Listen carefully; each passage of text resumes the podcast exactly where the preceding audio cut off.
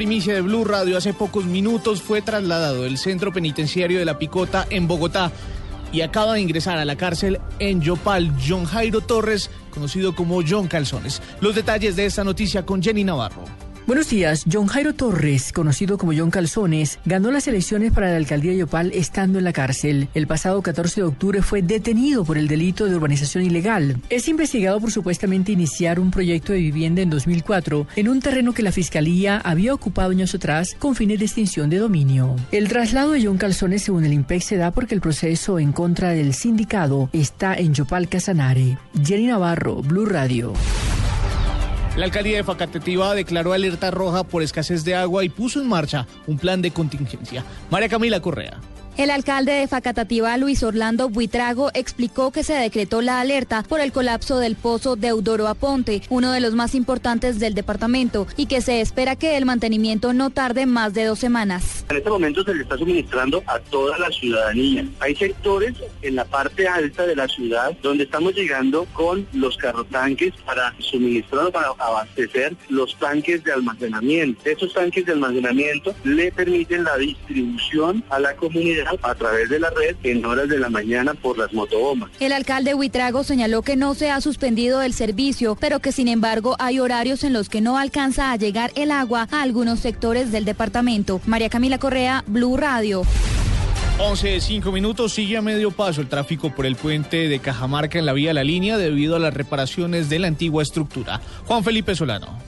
Se trata del cierre a un carril que irá hasta el 4 de diciembre, que afecta al puente de Cajamarca dentro de una fase de intervención que se le hace a la estructura metálica y que afecta con 18 cierres más, según explica el ingeniero Ezequiel Romero, gerente de la concesionaria San Rafael. Es la repotenciación, el arreglo del puente metálico viejo. Los ingenieros de la APP hemos coincidido todos que el puente de Cajamarca metálico anterior se puede y se debe arreglar. Y para hacerlo, vamos a montar unas grúas en el puente de concreto para que apoyen apoyadas allá arriba en el puente de concreto desarmemos el puente metálico anterior. Un trabajo que estamos haciendo a la luz pública, no es nada oculto, lo conoce la Agencia Nacional de Infraestructura, los ingenieros especialistas en puentes. Las autoridades se encuentran controlando el tráfico con absoluta normalidad. Desde el Torima, Juan Felipe Solano, Blue Radio.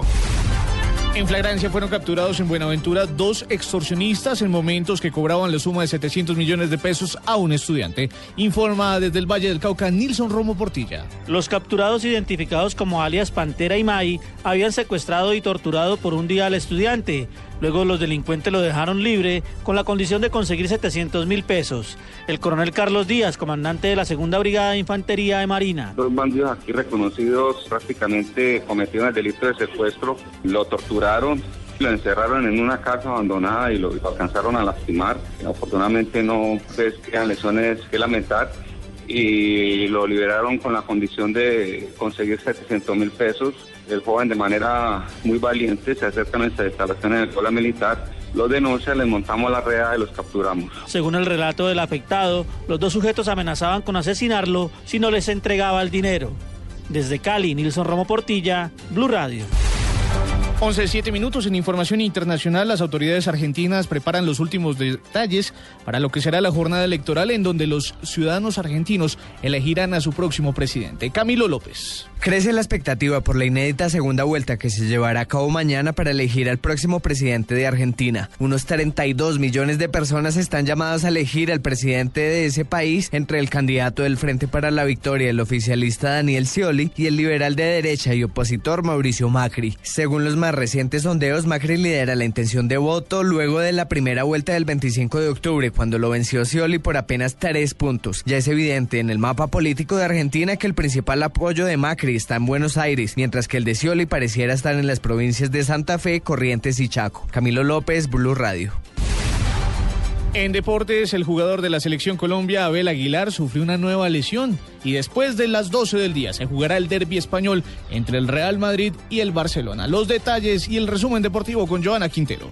Un desgarro en el glúteo medio sufrió el colombiano Abel Aguilar en la última práctica con su equipo el Toulouse y suma su tercera lesión en los últimos ocho meses. Aguilar solo ha disputado 13 minutos en la presente temporada y aún no se habla del tiempo de recuperación de su nueva molestia. Entre tanto, en España, a las 12 y 15 de la tarde, el Real Madrid y el Barcelona protagonizarán el clásico número 81 en el Estadio Santiago Bernabéu. Para el derby, el colombiano James Rodríguez ha sido convocado por Rafa Benítez, quien elogió al 10 en rueda de prensa. James es un grandísimo jugador que tiene que estar a disposición, lo está, y a partir de ahí a ver si tiene mucha suerte, mete muchos goles y ganamos muchos partidos juntos. Real Madrid versus Barcelona a partir de las 11 y 30 de la mañana con todo el equipo deportivo de Blue Radio.